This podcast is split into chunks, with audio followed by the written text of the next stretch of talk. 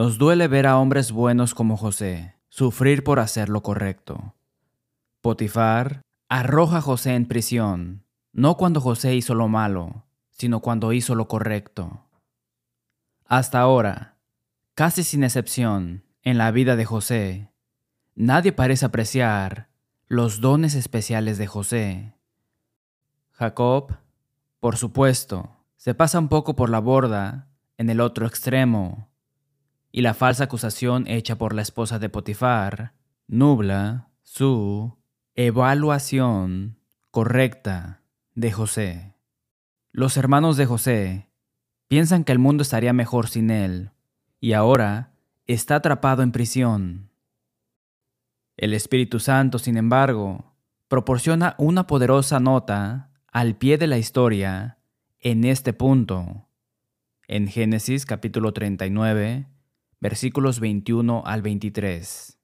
Pero Jehová estaba con José, y le extendió su misericordia, y le dio gracia en los ojos del jefe de la cárcel. Y el jefe de la cárcel entregó en mano de José el cuidado de todos los presos que había en aquella prisión. Todo lo que se hacía allí, él lo hacía. No necesitaba atender el jefe de la cárcel cosa alguna de las que estaban al cuidado de José, porque Jehová estaba con José, y lo que él hacía, Jehová lo prosperaba. Más sobre José, después de nuestro himno. Mientras los enemigos de José siguen tratando de sujetarlo, la Biblia dice repetidamente que el Señor está con José. Qué gran recordatorio.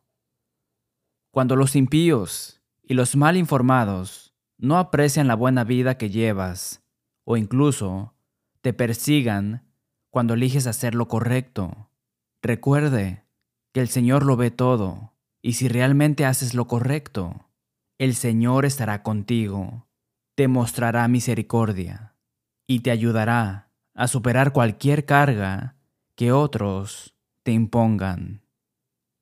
Un rayo de luz aparece para José cuando el panadero y el copero del faraón se unen a él en prisión.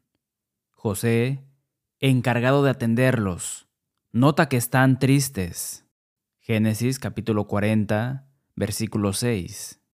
El joven hebreo no hace lo que otros habrían hecho en su lugar.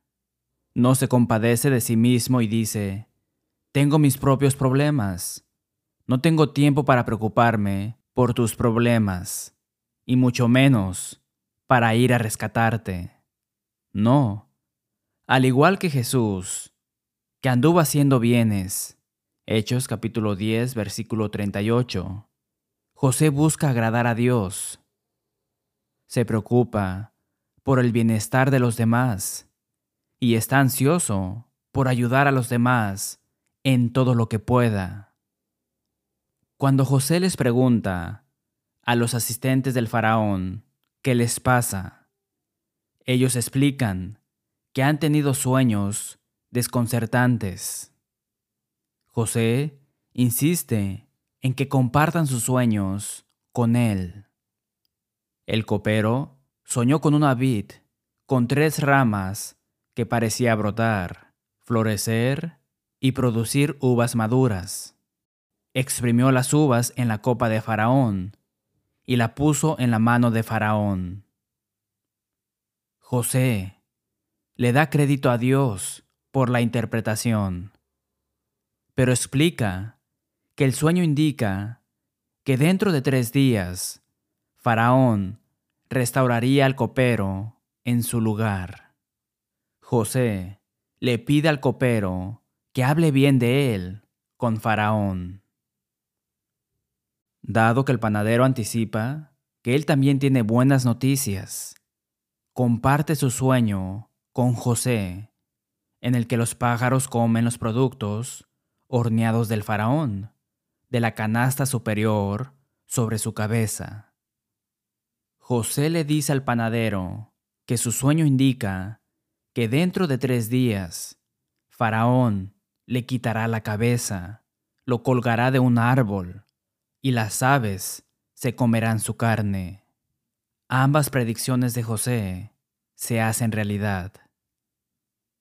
Aparentemente, abrumado por la celebración de su buena fortuna, el copero se olvida de mencionar a José al faraón. Otra vez menospreciado. Sabemos lo que es quedarse en la estacada. Conocemos la traición. Muchas personas se vuelven amargadas y cínicas cuando pasan por este proceso. Desarrollan resentimiento, se enganchan a los demás y buscan venganza. Sin embargo, las pruebas también pueden limpiar el aire y el fuego puede quemar la escoria. El sufrimiento puede exponer una fe defectuosa y superficial o el sufrimiento puede revelar una fe auténtica y profunda. Satanás se deleita en su calumnia de Job por servir a Dios en los buenos tiempos pero solo puede disparar en blanco cuando Job pierde todo y todavía dice en Job capítulo 13 versículo 15, He aquí, aunque él me matare, en él esperaré o confiaré. Si usted se siente maltratado, no deje que Satanás lo tuerza y le clave contra la pared. Use el dolor de su maltrato para ganar perspectiva. Vea el dolor como una oportunidad para acercarse a Dios. Los amigos y la familia pueden decepcionarte, pero Dios te da la bendita seguridad. Hebreos capítulo 13 versículo 5. No te desampararé ni te dejaré. Verá, aunque es contrario a la intuición y no suena bien para la parte carnal de nosotros, el rechazo y el regocijo pueden ir de la mano.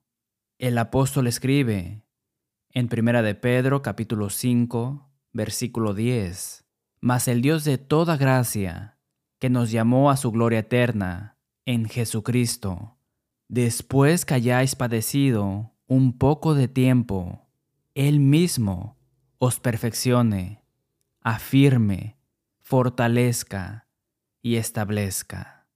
Esa no es normalmente una de esas bendiciones por las que oramos, ¿verdad? A.W. Tozer dice, es necesario que Dios use el martillo, la lima y el horno en su sagrada obra de preparar a un santo. Es dudoso que Dios pueda bendecir grandemente a un hombre hasta que lo haya lastimado profundamente. Ahora, piense en eso.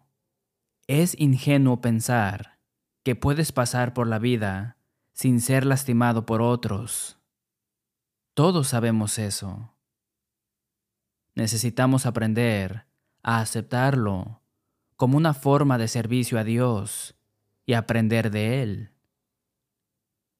Me avergüenzo de mis lloriqueos bajo un abuso muy leve. ¿Cómo podemos lamentarnos y tomar represalias? Después de todo, sabemos hoy lo que José no sabía. Sabemos de la reacción de Jesús al maltrato, quien cuando le maldecían no respondía con maldición. Cuando padecía, no amenazaba, sino encomendaba la causa al que juzga justamente. Primera de Pedro, capítulo 2, versículo 23. Aunque José vivió antes de que Jesús diera este ejemplo, sorprendentemente se comportó como si hubiera estado tomando como modelo a Jesús. Seguramente dado que hoy podemos poner los ojos en Jesús, el autor y consumador de la fe, Hebreos capítulo 12, versículo 2, podemos elevarnos por encima de los agitadores que nos rodean. En Génesis capítulo 41, Faraón tiene un sueño inquietante. Llama a sus magos y sabios, pero no ofrecen ayuda. Finalmente, la memoria del copero regresa. Me olvidé de José. Le cuenta al faraón cómo el joven hebreo interpretó correctamente su sueño y el sueño del panadero. Faraón llamó a José inmediatamente. Faraón explicó su situación y el rumor de las habilidades de José. José señala a Dios mientras ofrece ayuda. El Espíritu inunda de sueños la historia de José. Jacob también sueña sueños significativos. Hacemos bien en hacer una pausa y reconocer que Dios nunca tuvo la intención de que su pueblo anticipara regularmente tales sueños. Sorprendentemente, fuera de esta historia, el tema de los sueños rara vez aparece en los 66 libros de la Biblia. En el Nuevo Testamento, el apóstol Pedro explica el día que se establece la iglesia, Hechos capítulo 2, versículo 17, que la profecía de Joel se cumple en la era de los apóstoles. Después de eso, la única vez que se menciona la palabra sueño en los restantes 22 libros del Espíritu a la Iglesia es la referencia a los inmundos soñadores en Judas capítulo 8. Este punto tiene peso en una época en que los hombres religiosos buscan lo sensacional. Además, el Espíritu emite una advertencia franca acerca de los falsos profetas que usan sueños como una tapadera para la falsa doctrina en Deuteronomio capítulo 13, versículos 1 al 5. Cuando se levantare en medio de ti profeta o soñador de sueños, y te anunciare señal o prodigios, y si se cumpliere la señal o prodigio que él te anunció, diciendo, vamos en pos de dioses ajenos, que no conociste, y sirvámosles. No darás oído a las palabras de tal profeta, ni a tal soñador de sueños, porque Jehová vuestro Dios os está probando, para saber si amáis a Jehová vuestro Dios con todo vuestro corazón y con toda vuestra alma. En pos de Jehová vuestro Dios andaréis, a Él temeréis, guardaréis sus mandamientos y escucharéis su voz, a Él serviréis y a Él seguiréis. Tal profeta o soñador de sueños ha de ser muerto, por cuanto aconsejó rebelión contra Jehová vuestro Dios, y trató de apartarte del camino por el cual Jehová tu Dios te mandó que anduvieses, y así quitarás el mal de en medio de ti. Cuidado con aquellos que menosprecian las escrituras y elevan los sueños en el nombre de Dios. El faraón relata su sueño de siete vacas hermosas y muy gordas, que subían del río y se alimentaban en el prado, seguidas de siete vacas feas y flacas, que venían y se comían a las siete vacas hermosas y muy gordas, pero que se veían igual de flacas que antes de comerse las vacas gordas. Luego tuvo otro sueño, en el que siete espigas llenas y hermosas crecían de un tallo seguidas de siete espigas menudas y abatidas. Las menudas devoraban a las siete espigas gruesas y llenas. José explica que los sueños representan siete años de abundancia, seguidos de siete años de hambre.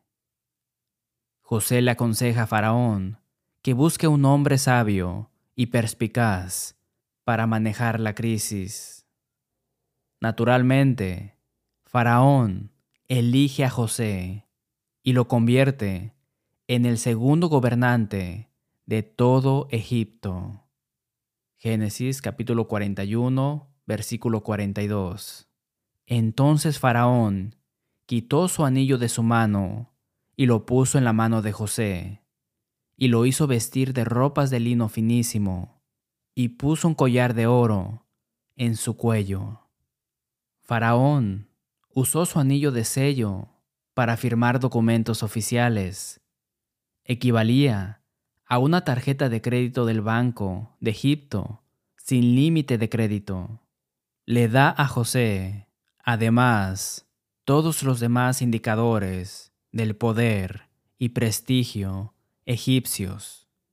José tiene ahora 30 años. Se necesitan 13 años, pero Dios produce un cambio completo después de todos esos años de escasez, de vida fiel.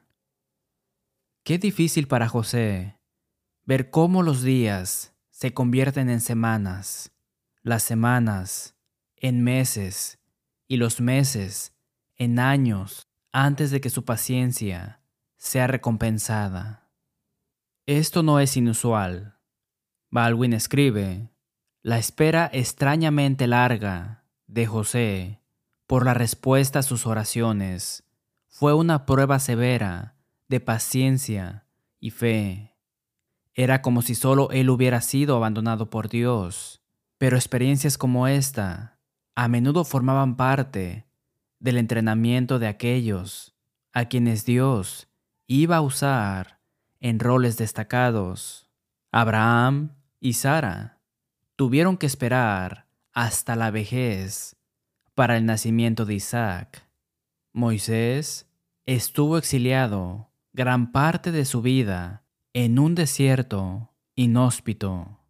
David vivió bajo amenaza de muerte a manos de Saúl y huyendo durante meses, si no años.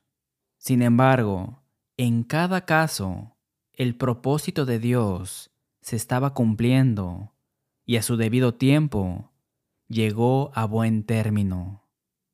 Romanos capítulo 8 versículo 28. Y sabemos que a los que aman a Dios, todas las cosas les ayudan a bien. Esto es, a los que conforme a su propósito son llamados. José inspecciona minuciosamente Egipto y comienza el gran proceso de almacenamiento durante los años de abundancia. Mientras tanto, la esposa de José, Asenat, lo bendice con dos hijos. Génesis capítulo 41, versículos 51 y 52. Y llamó José el nombre del primogénito, Manasés, porque dijo, Dios me hizo olvidar todo mi trabajo y toda la casa de mi padre. Y llamó el nombre del segundo, Efraín, porque dijo, Dios me hizo fructificar en la tierra de mi aflicción. José vive en un mundo nuevo y a pesar del dolor del pasado, se considera bendecido. La Biblia dice que los siete años de hambre cubren toda la faz de la tierra. Egipto y todos los países vinieron a José para comprar grano. La familia de Jacob no fue la excepción. Entonces, Jacob envía a los diez hermanos mayores de José a Egipto. Los hermanos que rechazan amargamente los sueños de José se encuentran inclinándose ante él, tal como lo anticipan sus sueños. José los reconoce, pero ellos no lo reconocen a él.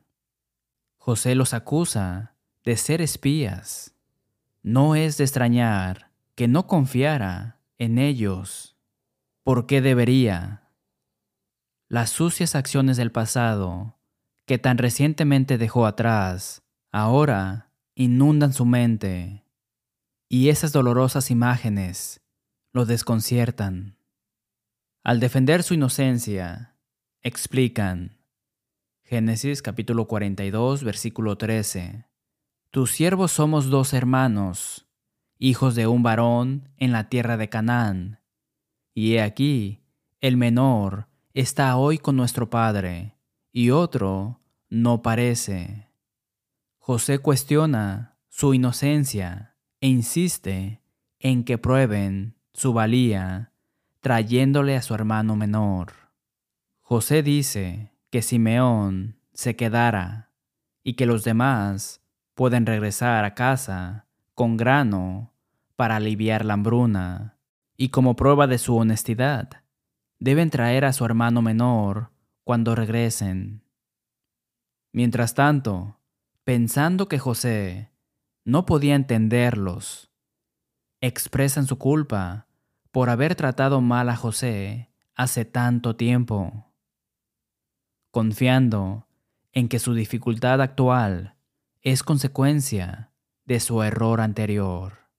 Rubén, el mayor, el más turbado, dice, Génesis capítulo 42 versículos 22 al 24, ¿No os hablé yo y dije, no pequéis contra el joven, y no escuchasteis? He aquí, también se nos demanda su sangre. Pero ellos no sabían que los entendía José, porque había intérprete entre ellos. Y se apartó José de ellos y lloró. Imagínese el dolor que todos soportan cuando José ata a Simeón ante sus ojos. A su regreso, los hermanos de José le hablan a Jacob de su duro trato, pero esto claramente fue solo un acto, porque cuando abren sus costales de grano, cada uno de ellos encuentra todo el dinero que habían tratado de pagar por el grano.